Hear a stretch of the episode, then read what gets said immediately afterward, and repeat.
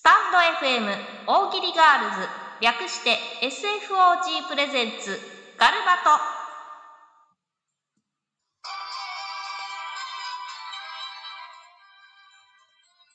今、日本の女性たちが熱く燃え上がっております。巷では、文殊とやらが盛り上がっておりますが、我々女性たちも負けておられません。SDGs だか、サスティナブルだかなんだか知らないが、我々 SFOG スタンド FM 大喜利ガールズが今立ち上がる時であります。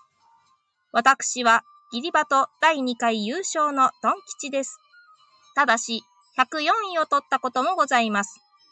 それでも私は負けない、面白くしたいという思い、ただその思いを持ちながら頑張って参りたいのであります。僭越ながら、文殊前回優勝、今回最速敗退のトン吉がガルバト審査員となって、独断と偏見で皆様の大喜利回答の順位付けをするという無謀な企画でございます。この企画には皆様のご協力は必要不可欠です。